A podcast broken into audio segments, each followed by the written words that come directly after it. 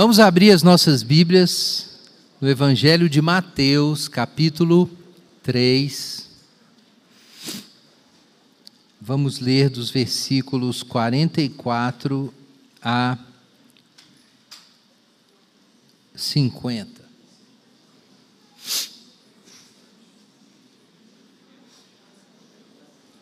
Evangelho de Mateus, capítulo 13, versos 44 a 50.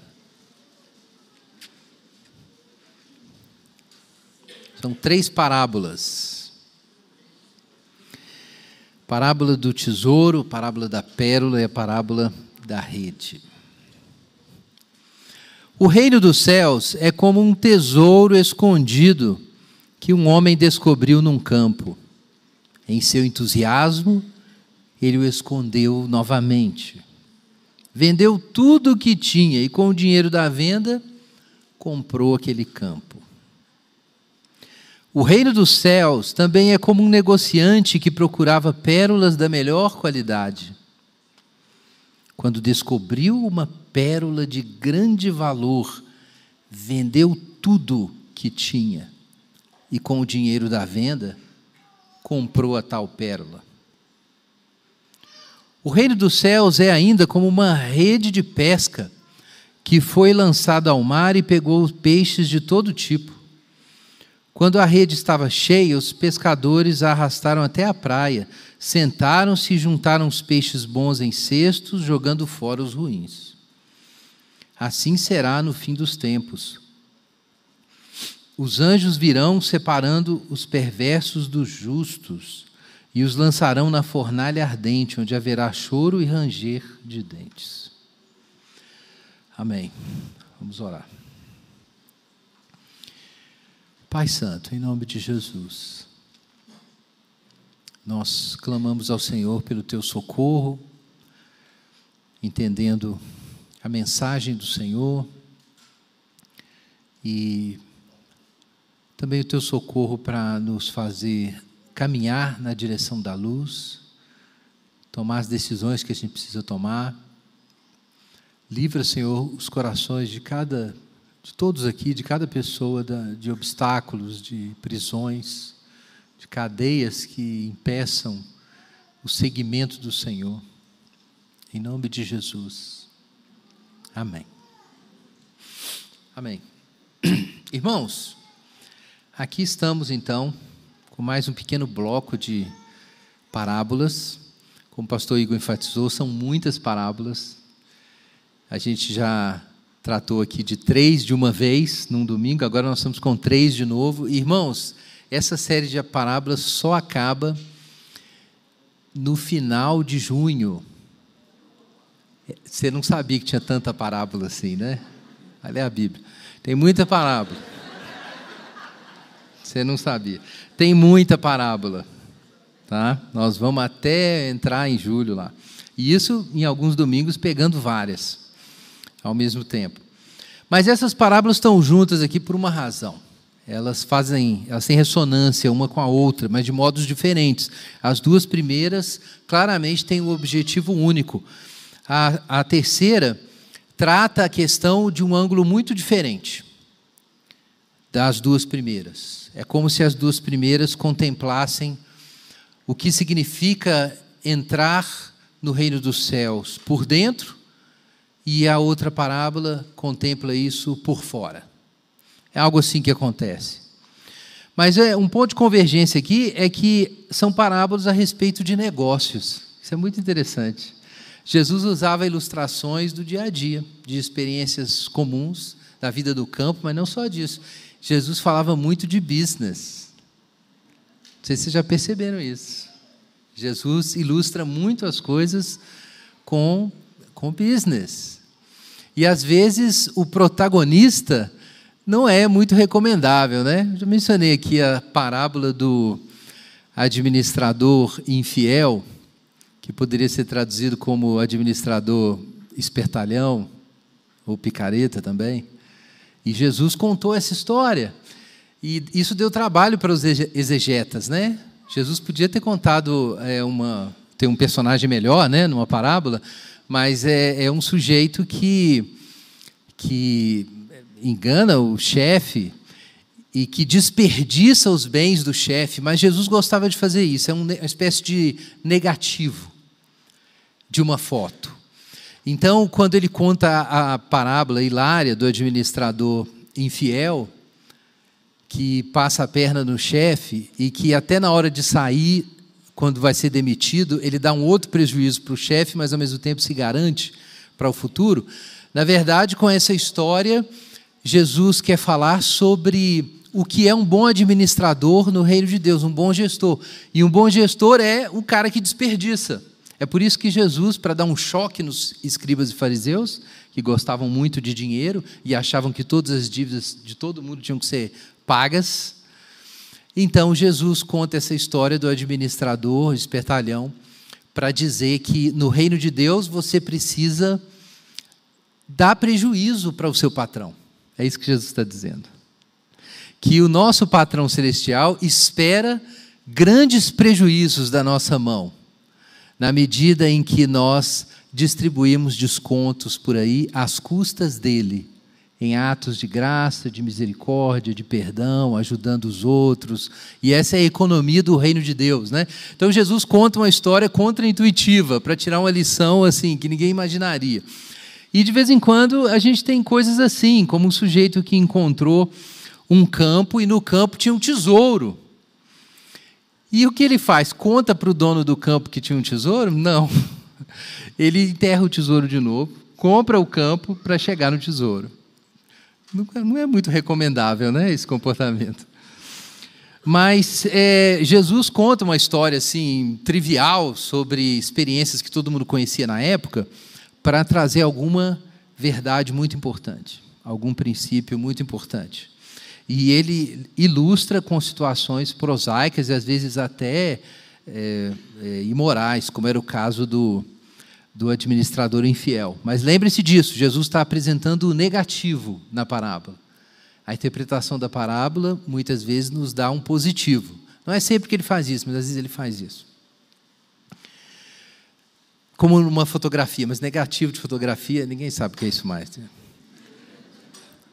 Falando nisso, uma empresa muito importante que trabalhava com é, filmes que ofereciam os negativos, você tinha que revelar os filmes, chamava Kodak. É, ela ainda existe, mas caiu demais. Foi fundada em 1888, mas quase faliu, porque em 75 um funcionário da Kodak descobriu um jeito de fazer fotos digitais da Kodak. Ninguém deu bola para o cara lá dentro. E em 78 a patente foi registrada e alguns anos depois a Kodak tentou emplacar, mas não conseguiu emplacar é, uma câmera digital porque os japoneses tinham tomado conta já. A Fuji, a Sony, a Canon, todo mundo entrou no negócio e eles tinham um negócio debaixo do nariz deles ali e perderam, né? Negócios, negócios. As duas parábolas aqui falam de negócios. É um negociante que compra um campo porque tinha um tesouro, e a segunda é sobre um negociante que procura pérolas da melhor qualidade.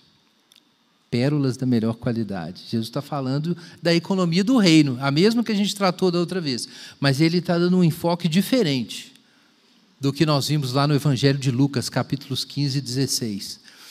No capítulo 15 e 16, o foco é claramente a lógica de circulação dos bens na economia da graça. O foco nessas parábolas é diferente. É sobre o negociante. Como é o coração do negociante? Que sujeito é esse que entra no reino dos céus? Então eu contei aí a história, né? Tem muita história trágica assim nos negócios de gente que tinha uma coisa boa diante, debaixo do nariz e comeu mosca. Né, eu mencionei mais cedo que eu vi um meme outro dia de um concurso de. Não foi um meme, foi uma foto de um concurso de videogame que o primeiro prêmio era 500 dólares, o segundo 200 dólares, tinha lá uns prêmiozinhos assim. E aí o quinto lugar era, sei lá, 10 bitcoins, uma merreca assim. Imagina isso, quinto lugar. Mal sabiam, né? Que eram bitcoins. Mas eu vou contar outra história assim que eu acho é, muito legal, assim, muito legal e, e é de dar pesadelos à noite. É, é a história de, de, de como é, a Apple né, explodiu com o Steve Jobs. Todo mundo já ouviu falar aí do Steve Jobs. Ele criou a Apple e em 1984 eles lançaram um PC, o Macintosh, absolutamente sensacional naquele momento, né, nos padrões da época, com um grau de acessibilidade, beleza e portabilidade que não tinha nada parecido. E uma das forças do equipamento era esse sistema de interface gráfica, né, que a gente tem no Windows também. São janelinhas, né? Tudo acostumado com a janelinha. Você liga o computador e aparecem janelas, você mexe o mouse, clica nas coisas. Você não entende nada de computador, você só tem que seguir as, os comandos na janela usando o mouse. Até hoje o princípio está aqui, né? No celular você passa pelas janelas, clica nos ícones, você chega onde você quer. Você não sabe nada de computador. Você fica até achando que sabe, porque é tudo tão fácil de usar, mas alguém pensou tudo para você. Antes não tinha isso, gente. Eu sei que tem pessoas aqui tão antigas quanto eu, que tiveram que usar a linha de comando, DOS, né, os primeiros computadores aí, 286, pelo menos que aqui ficou popular, né, 386, 496. Gente, os primeiros, os primeiros que chegaram aqui, né, Brasil. Então tem pessoas antigas aqui que se lembram disso. Era muito mais complicado programar, saber os comandos, fazer no teclado. Quando chegou esse negócio do mouse e das janelinhas, foi uma maravilha. Acabou isso tudo. Mas esse negócio ficou popular em 84. Só que tem uma história aí muito interessante. É que antes disso, a Apple já estava vendendo bem uns aparelhos deles. Então a Xerox quis ter uma parcela, comprar ações da Apple. E aí o Steve Jobs fez um negócio com eles. Eu deixo se vocês me deixarem visitar isso, suas instalações e saber o que, que vocês estão fazendo. E aí ele foi lá conhecer tudo que tinha na Xerox. E lá eles descobrem que eles tinham um computador que tinha tudo isso e já eles tinham isso em 1979, já tinham isso. Tava lá a máquina. Você tinha mouse, você tinha as janelas, a interface gráfica, os ícones lá bonitinhos. Você escrevia um texto, depois mandava para uma impressora, o negócio se imprimia, loucura. Eles já tinham isso tudo naquela época, gente. 1978, 79, faz muito tempo, mas muito tempo mesmo. Eu acho que a maioria aqui não tinha nem nascido. pois esse sujeito encontrou estudo lá. E era só para uso interno, não tinha uso comercial. Eles tinham lá algumas centenas do aparelho lá na, na empresa e eles usavam só para eles. Quando eles viram esse negócio lá, ficaram de olhos arregalados. Quando o Jobs volta lá para a sede da empresa deles, eles, ele diz: Ó, oh, agora acabou, mudou tudo, nós vamos fazer outra coisa. E foi aí que surgiu o Macintosh, e isso revolucionou todo o mercado de computadores e é por isso que hoje a gente até hoje no celular a gente usa as coisas desse jeito. Só que não dá nem para dizer que ele roubou, né? Porque na verdade foi, foi combinado. A empresa, a, a, a Xerox tinha comprado, né, ações do, do Jobs, então, enfim, foi um trato. Mas quem, quem entendeu o que havia na Xerox foi o Steve Jobs. Né, depois, aquele outro sujeito lá do Windows, fugiu, Bill Gates pegou a mesma ideia, fez o Windows, que significa janelas, é exatamente isso, um negócio copiado de lá. O Jobs ficou revoltado e, obviamente, ele falou assim: ó, não foi desse jeito, né? Mas ladrão que rouba ladrão tem 100 anos de perdão, não é isso? Bom, não foi isso que ele falou, não. Tá, eu inventei esse trem agora. Enfim, o fato é que deu certo, né? Todo mundo ficou feliz agora com as janelas, os mouses e as interfaces e tudo. Mas, gente, a história é assustadora. Eu acho que muita gente na Xerox teve pesadelo com esse negócio. Depois disso, o Jobs diria o seguinte: se a Xerox soubesse o que tinha em mãos, poderia ter sido tão grande quanto a IBM e a Microsoft juntas, a maior empresa de tecnologia do mundo.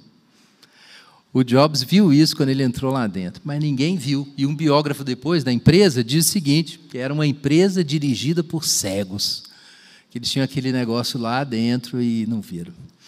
Enfim, você deve estar pensando assim: ah, o Guilherme está contando de Steve Jobs agora, virou autoajuda para empreendedor, né? Não, gente, mas aqui, Jesus, vocês não prestaram atenção, Jesus contou uma história de business também. Ah, porque teve um sujeito que achou um campo, olha só, ele achou um campo e tinha um tesouro lá dentro, mas ninguém sabia. Ele enterrou de novo, comprou o campo e levou tudo. Não é a história que Jesus contou? Foi essa história. Né? Guardadas as proporções, se Jesus podia contar, então, nos dias de hoje, por que não? O fato é que todo mundo tem pesadelos semelhantes aí, histórias parecidas, conhece alguma coisa de uma grande oportunidade que passou debaixo do seu nariz e ou do, debaixo do nariz de alguém né, que você conhece e depois lá na frente era uma bolada, né, era um negócio do século. E Jesus então está nos dizendo que no reino dos céus você tem que ter faro, não é isso?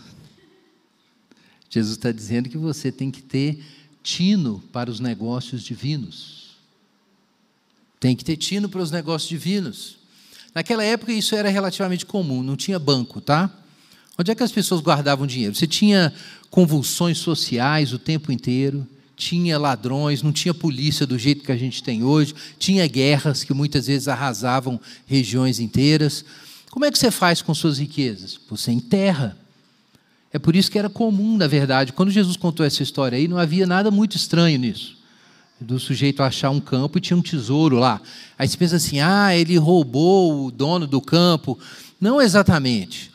Possivelmente o tesouro era antigo. Ele encontrou e tinha um tesouro lá há muito tempo. E as terras trocavam de mãos. Então, é, ele não estava roubando propriedades do, do dono do campo, né? Não importa o que a gente pense hoje a respeito aí da ética da coisa, isso era comum na época.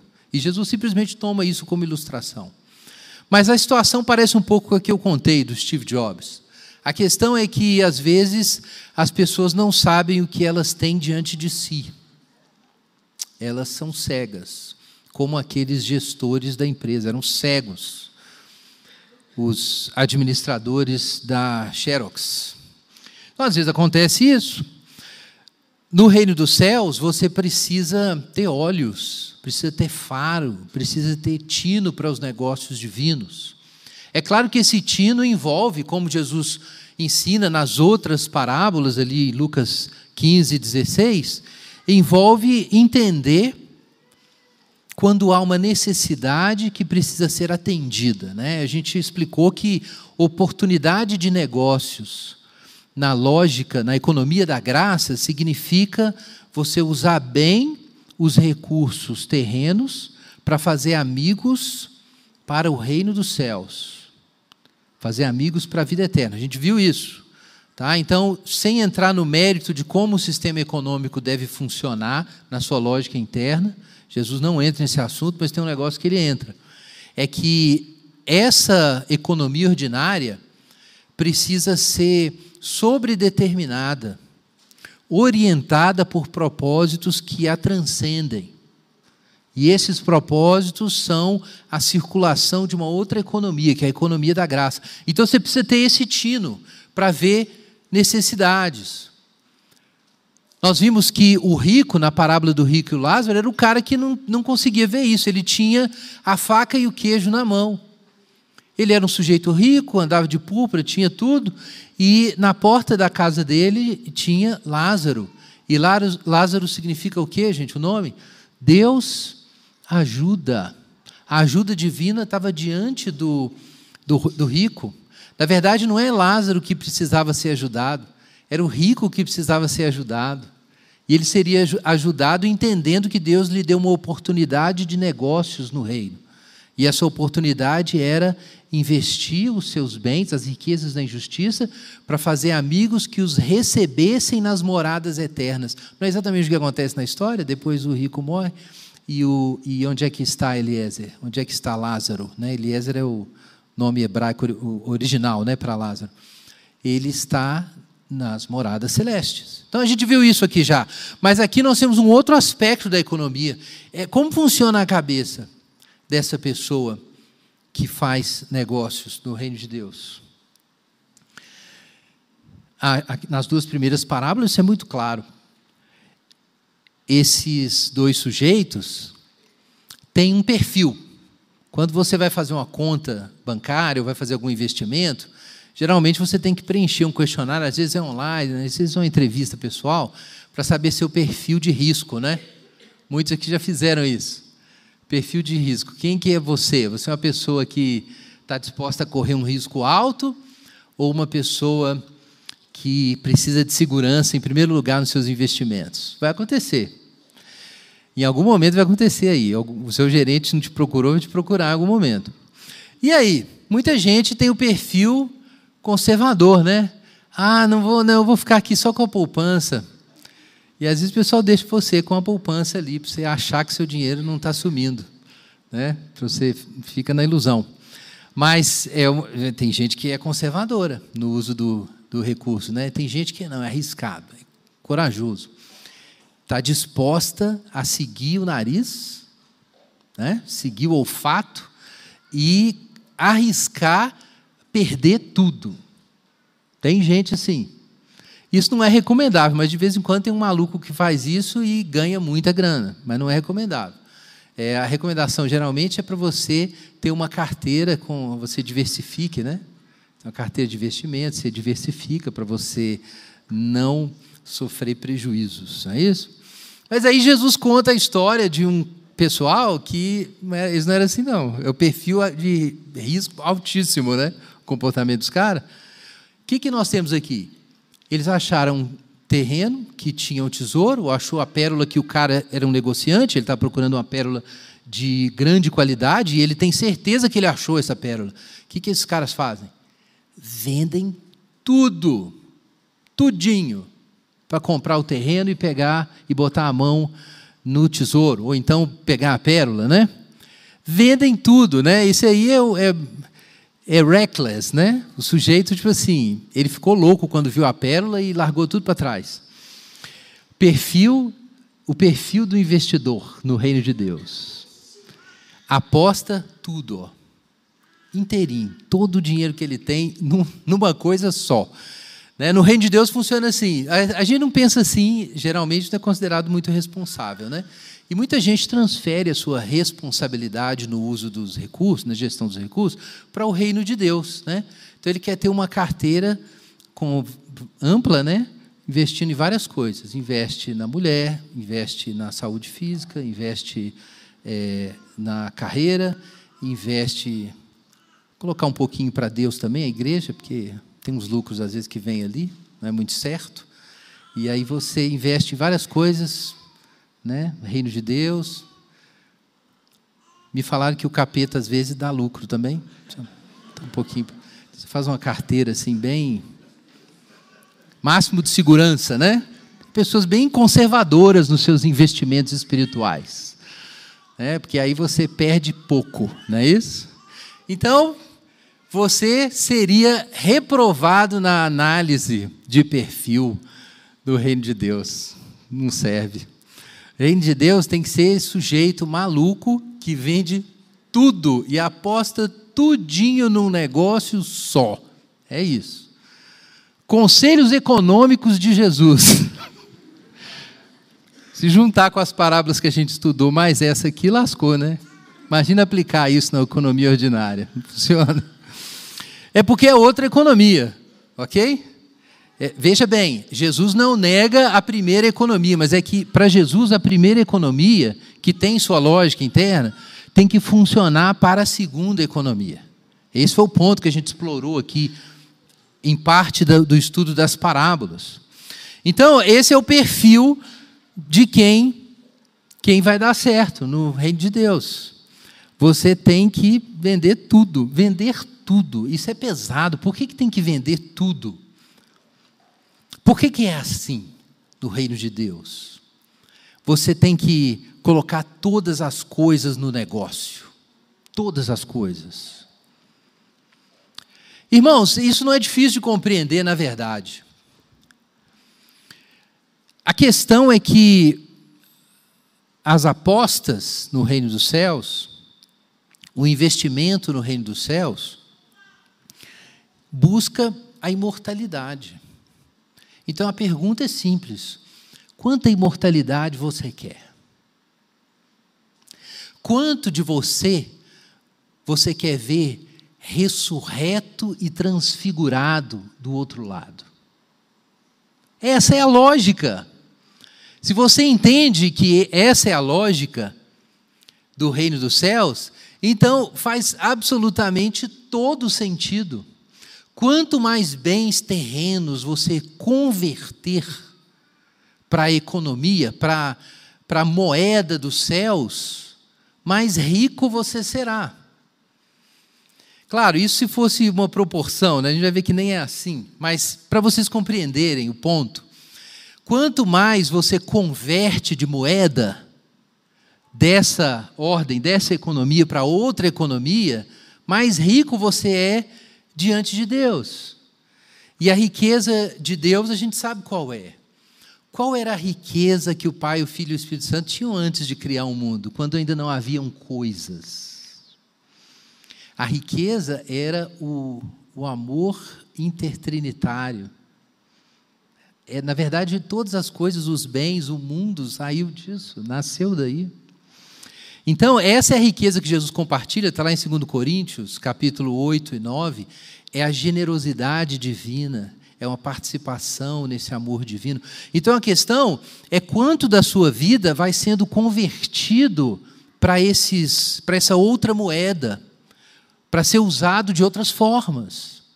Então, a questão é essa. Então, se você não vender tudo, como é que você vai chegar do outro lado?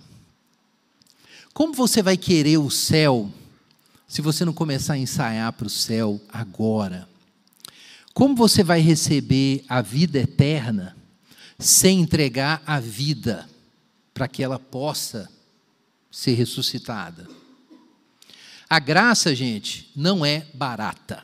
Dietrich Bonhoeffer, grande teólogo alemão, escreveu um livro muito importante, chama Discipulado, que ficou famoso por essa linguagem que ele usou, que é também uma linguagem econômica. Ele diz que a graça, a graça é real, a salvação é gratuita, mas ao mesmo tempo ela é caríssima. A graça não é barata. Você não é salvo pelos seus méritos, mas você não é salvo sem entregar a sua vida inteira. Não tem jeito.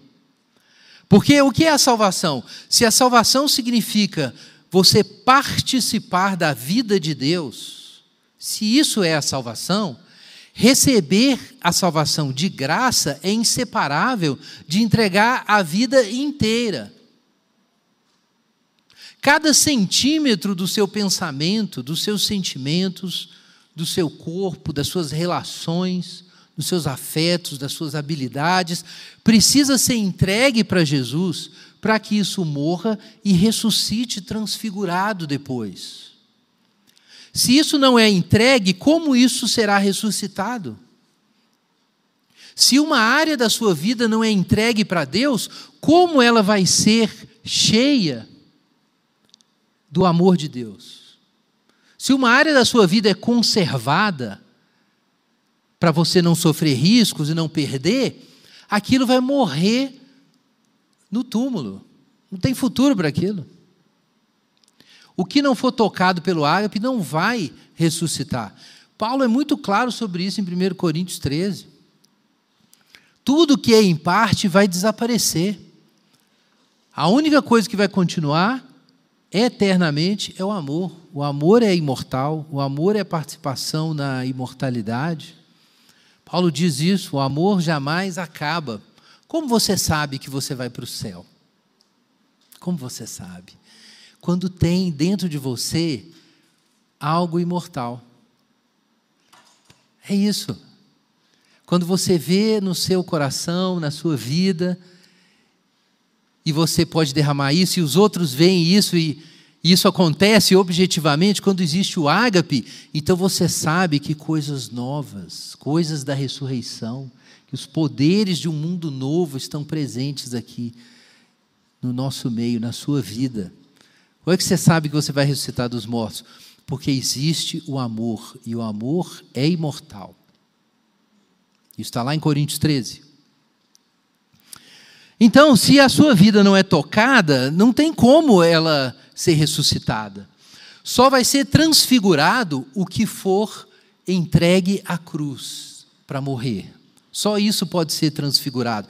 Esse é o caminho pelo qual Jesus nos salva. Ele se une conosco, ele morre e aí ressuscita. Então diz Paulo que ele também está crucificado com Cristo e o mundo está crucificado para ele. É por isso que é necessário morrer. Esse processo de perder as coisas é, na verdade, o processo de entregá-las a Deus, para que Ele as transforme, para que a infusão da vida divina possa acontecer. Então, quanto custa para ser salvo? Nada e tudo. Nada que você fizer vai comprar méritos para você ser aceito diante de Deus. Não existe isso. É impossível. Só os méritos de Jesus podem te colocar diante de Deus. Mas atenção, para essa graça tomar a sua vida, isso vai custar a vida inteira. Vai custar a vida inteira. Você vai ter que apostar tudo ali. De repente você gosta muito do seu carro e o seu carro está amassado. O meu está amassado. Tive tempo. Se fosse o Newton, já tinha resolvido isso. De repente, seu carro está amassado e você sabe que você vai ter que deixar o carro no mecânico. E você não quer ficar longe do seu carro. E aí você não entrega, né? Mas se você deixar no mecânico, você está como? Depois que você deixou o carro lá no, no martelinho de ouro, você está a pé. É isso. É simples assim. A questão é que se você não entregar a sua vida para Jesus, não tem como ela ser salva. Por isso a graça é gratuita, mas ela custa tudo que você tem até o último centavo. É por isso. A graça não é barata. A graça é valiosa. Você foi comprado por um preço alto. E o que Jesus quer é a sua alma inteira, sua vida inteira. Então, o que, que você tem que vender para comprar essa pérola, para comprar esse campo? Tudo.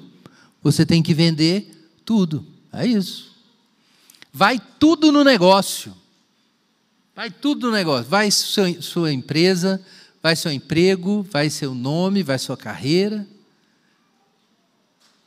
vai sua mulher, vai seu marido, vai os meninos, vai, vai tudo no negócio.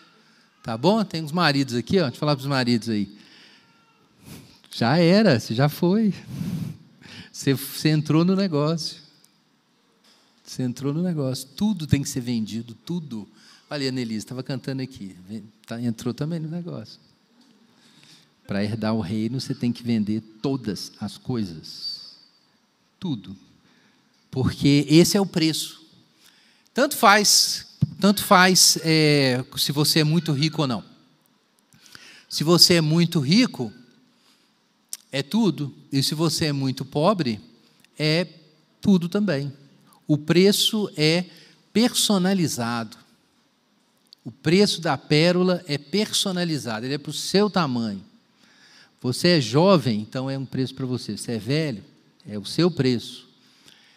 Você é uma pessoa que quer arrumar uma mulher, ou arrumar um homem, arrumar alguém, ser feliz, esse é o preço. Esse é o preço. Você tem que vender tudo que tem. Filipenses capítulo 3. Eu mencionei de manhã, todo mundo aqui na igreja é obrigado a ouvir Filipenses 3, pelo menos uma vez no mês, né? Filipenses capítulo 3, versículo 4.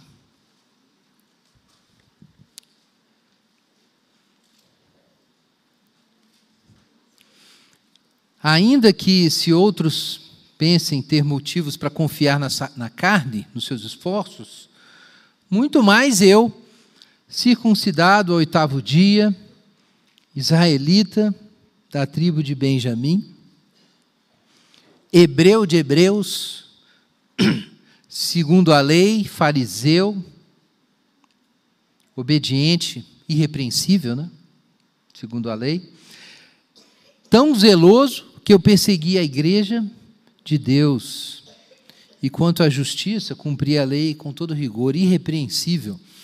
Eu pensava, atenção, eu pensava que essas coisas eram valiosas, mas agora as considero insignificantes por causa de Cristo. Sim, todas as outras coisas são insignificantes comparadas ao ganho inestimável de conhecer a Cristo Jesus, meu Senhor, por causa de quem sofri a perda de todas as coisas e as considero como refúgio, ou mais do que lixo na NVT ou menos do que lixo, a fim de poder ganhar a Cristo e ser achado nele.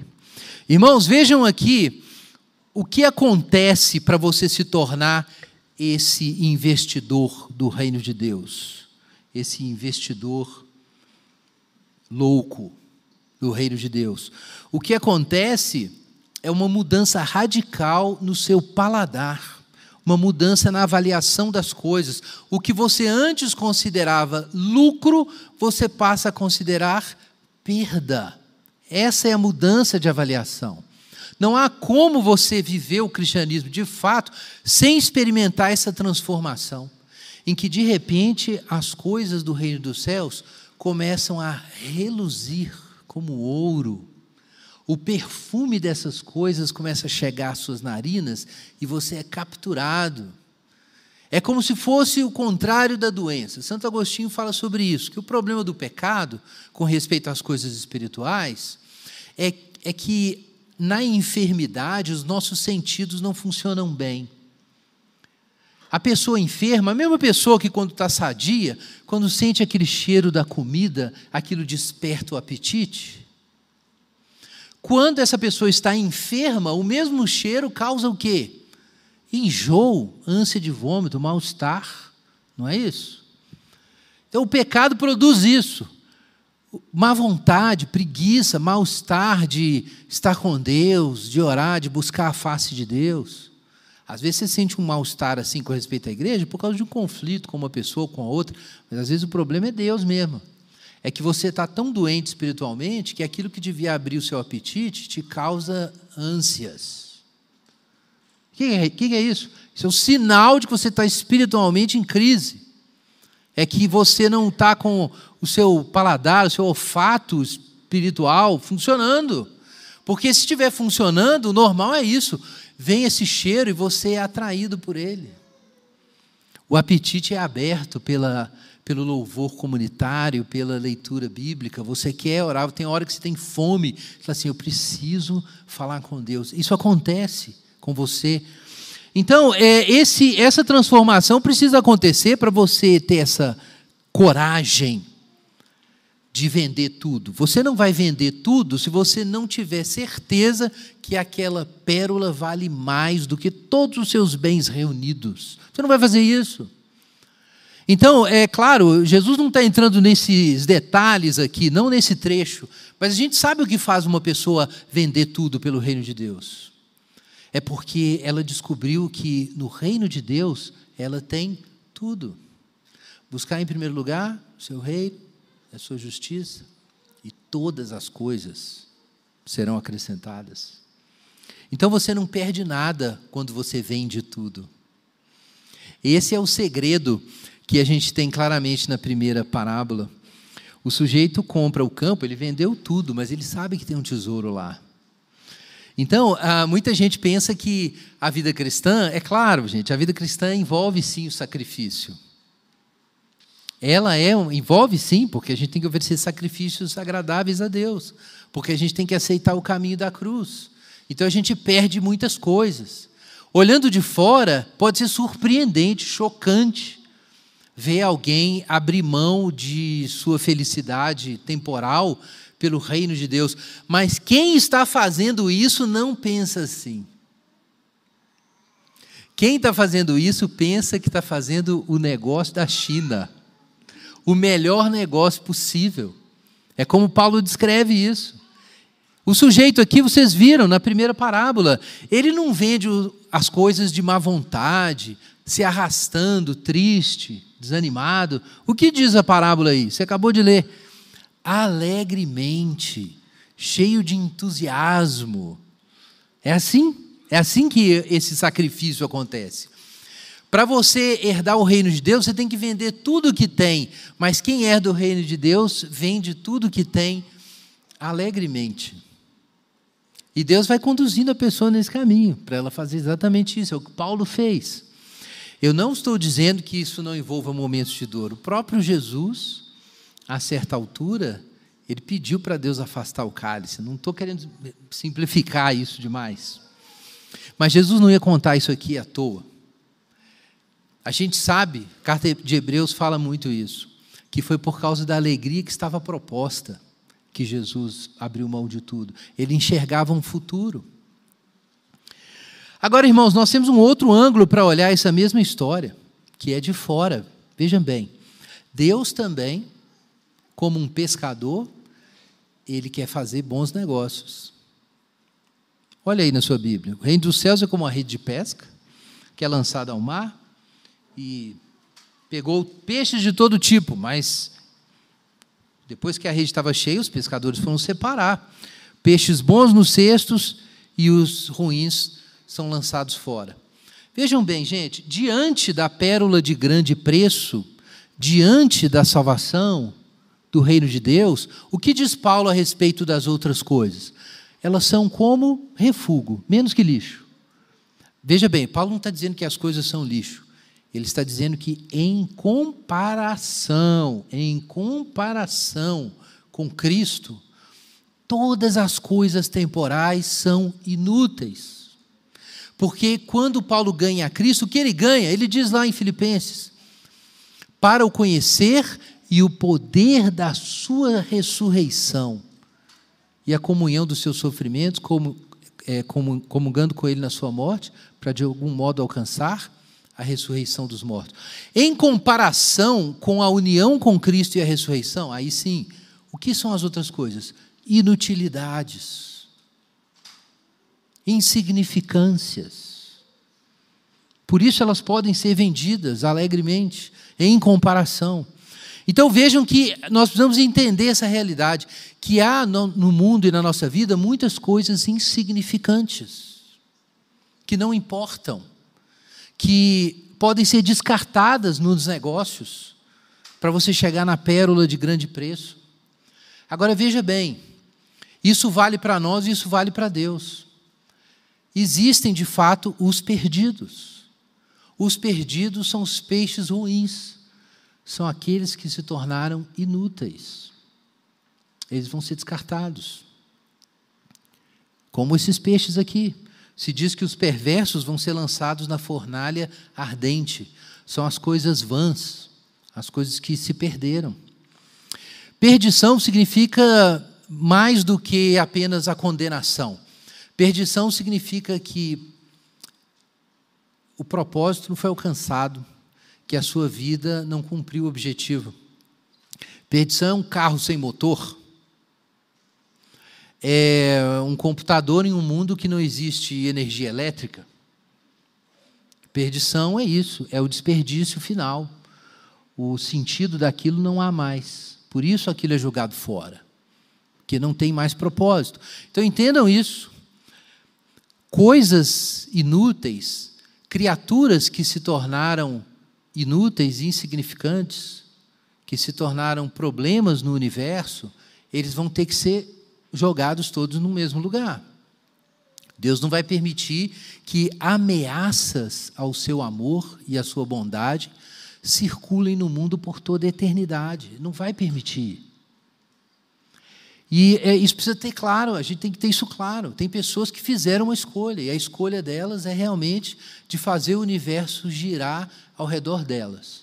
Se elas tivessem o poder de Deus para fazer isso, elas fariam não tendo esse poder de Deus, elas fazem isso pelo menos com a sua vidinha. O mundo tem que girar ao redor delas. Gente, Deus não vai deixar nenhum buraco negro, mesmo que seja só um buraquinho. Ele não vai deixar nenhum buraco negro à solta na nova criação. Não vai. Peixes ruins vão embora. Há um juízo final, há uma condenação final. E os ímpios vão ser lançados na fornalha que é também, como o caso do, da história dos peixes, é uma metáfora, o pastor Igor já explicou isso. Mas elas vão ser jogadas lá. E essa condenação vai acontecer. Então, entendam isso. Se você não descobrir que algumas coisas são insignificantes, ou melhor, que todas as outras coisas são insignificantes diante do reino de Deus, então você vai se tornar insignificante. É por isso que essas parábolas estão conectadas. É porque saber descartar o que tem que ser descartado, em nome do reino de Deus, é necessário para você não ser descartado. É isso. Não existe propósito para um ser humano feito à imagem de Deus no mundo que não representar o amor de Deus no mundo. E se ele não quer fazer isso, ele é tão inútil quanto um automóvel sem gasolina. Não tem razão para aquilo existir mais. Não tem propósito. Então existe um julgamento final.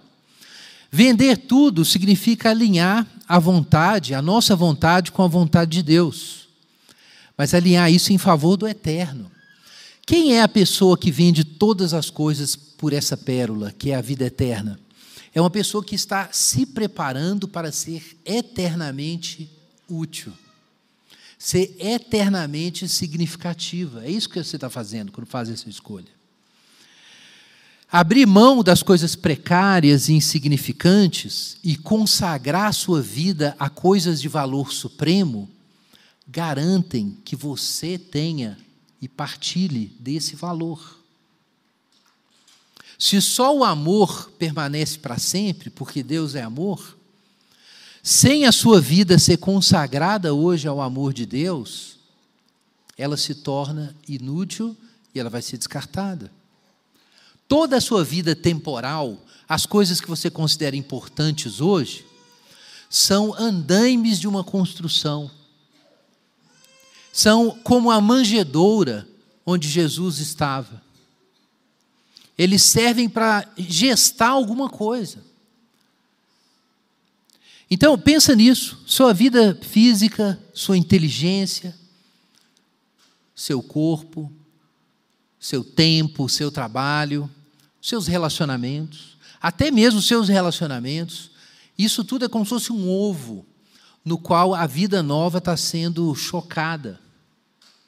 É isso que está acontecendo. Agora, se não surgiu uma vida ali dentro, então vira um ovo podre no final. Não tem o que fazer com isso. São os peixes ruins, vai ser descartado. Eu vou fazer uma leitura aqui, antes da gente ler Mateus 16, é o nosso último trecho, do livro Quatro Amores de C.S. Lewis, que eu acho que expressa muito bem essa ideia. Nós queremos ir para o céu, mas é essa pergunta: queremos mesmo ir para o céu? O que significa desejar ir para o céu hoje? Eu creio que a necessidade da conversão é inexorável. Se pelo menos nossos amores naturais tiverem de entrar na vida celestial. Podemos esperar que a ressurreição do corpo signifique também a ressurreição daquilo que pode ser chamado de nosso corpo maior é uma ótima expressão de C.S. Lewis, atenção para isso. O tecido geral da nossa vida terrena, com suas afeições e relacionamentos. Então, não é só o que está debaixo da sua pele, é todo, toda a realidade que, que foi tecida ao redor de você, que tem sua mão, tem seu sangue nela. Tudo isso seria o corpo, então. Tudo isso poderia participar da ressurreição, mas somente com uma condição. Não uma condição arbitrariamente posta por Deus, mas necessariamente inerente ao caráter do céu. Nada pode entrar ali sem se tornar celestial.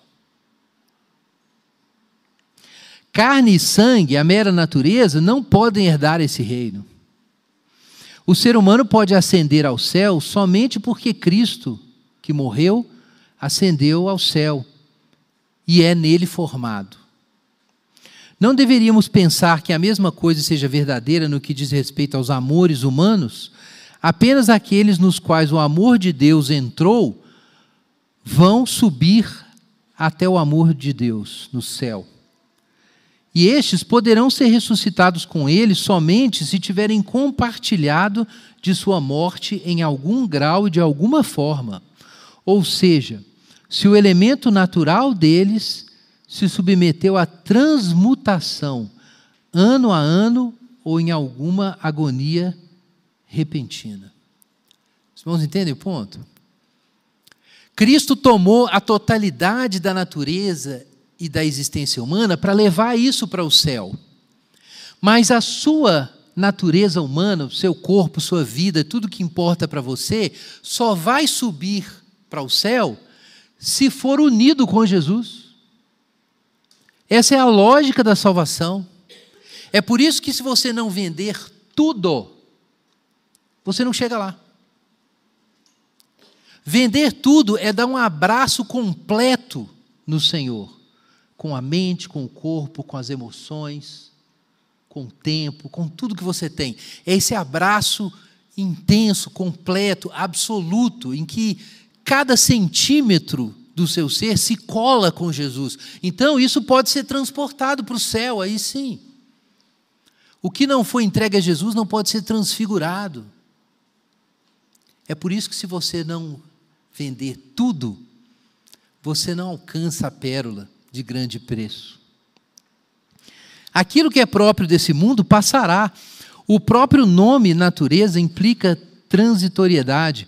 Os amores naturais podem ter esperança para a eternidade somente na proporção em que permitirem a si ser tomados pela eternidade da caridade, tendo pelo menos permitido que o processo começasse aqui nesse mundo, antes que venha a noite, na qual ninguém trabalha.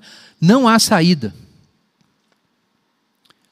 Sempre esse processo envolverá algum tipo de morte. Em meu amor pela esposa ou pelo amigo, o único elemento eterno é a presença transformadora do amor de Deus. A partir dessa presença, se for real, os outros elementos poderão ter esperança. Assim como nossos corpos físicos têm esperança de ser ressuscitados dos mortos, pois isso somente é santo neles. Isso somente é o Senhor. Então ele, ele tem essa frase depois, que é tão famosa. No céu, eu desconfio, um amor que nunca tenha incorporado o amor de Deus seria irrelevante. Esse é o ponto. Algumas coisas, algumas pessoas se farão irrelevantes, insignificantes.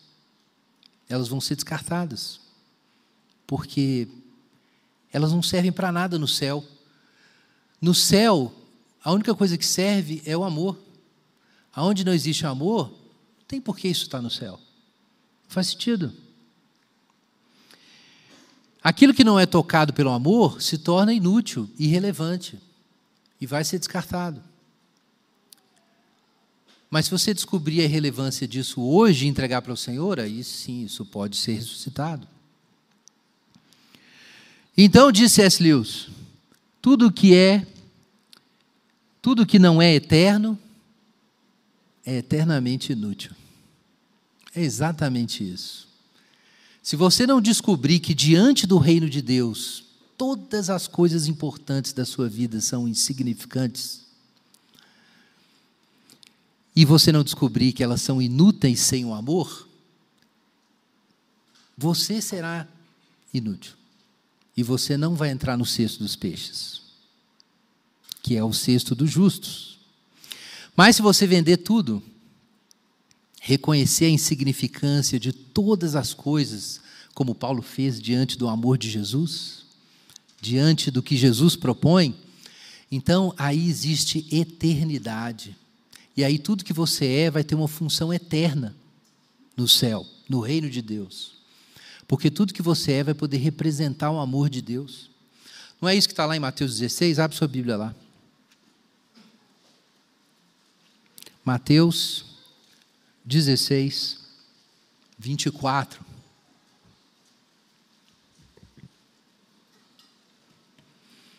Então Jesus disse a seus discípulos: Se alguém quer ser meu seguidor, negue a si mesmo Tome a sua cruz e siga-me. Se tentar se apegar à sua vida, a perderá. Mas se abrir mão da sua vida por minha causa, a encontrará. Que vantagem há em ganhar o mundo inteiro, mas perder a vida? E o que daria o homem em troca da sua vida? Pois o filho do homem virá com seus anjos na glória do Pai e julgará cada pessoa de acordo com as suas obras, de acordo com as suas ações. Então, irmãos, esse é o tempo de tomar essa decisão. Esse é o tempo de fazer isso. De vender todas as coisas pelo reino de Deus. Na certeza de que se a gente tem a nossa alma ganha, todas as coisas foram ganhas. E se a gente der esse passo e entregar para o Deus eterno todas as nossas coisas temporais, finitas, ordinárias, todas essas coisas poderão ser retomadas e serão eternamente úteis, porque serão aí sim instrumentos do amor de Deus no seu reino. Vamos orar. Enquanto os irmãos distribuem os elementos para a gente tomar a ceia do Senhor, eu convido você a renovar esse compromisso com o Senhor. Se de repente tem coisas na sua vida que você se tornou reticente e não quis entregar, ou que você entregou e fica querendo tomar de volta. Então, esse é um bom momento para você desistir de fazer isso. Peça a Deus para iluminar seus olhos, para você ver a beleza do Senhor, para que essas coisas não te tentem, não te derrubem mais. Peça ao Senhor para a glória, a beleza de Jesus derrotar essa luz falsa dessas coisas insignificantes. Se você não fez isso nunca, é a chance de fazer. Faça isso agora. Mas faça isso com fé. Não faça isso dentro da sua cabeça. Faça sabendo que Deus está contemplando cada pensamento que passa na sua mente nesse momento.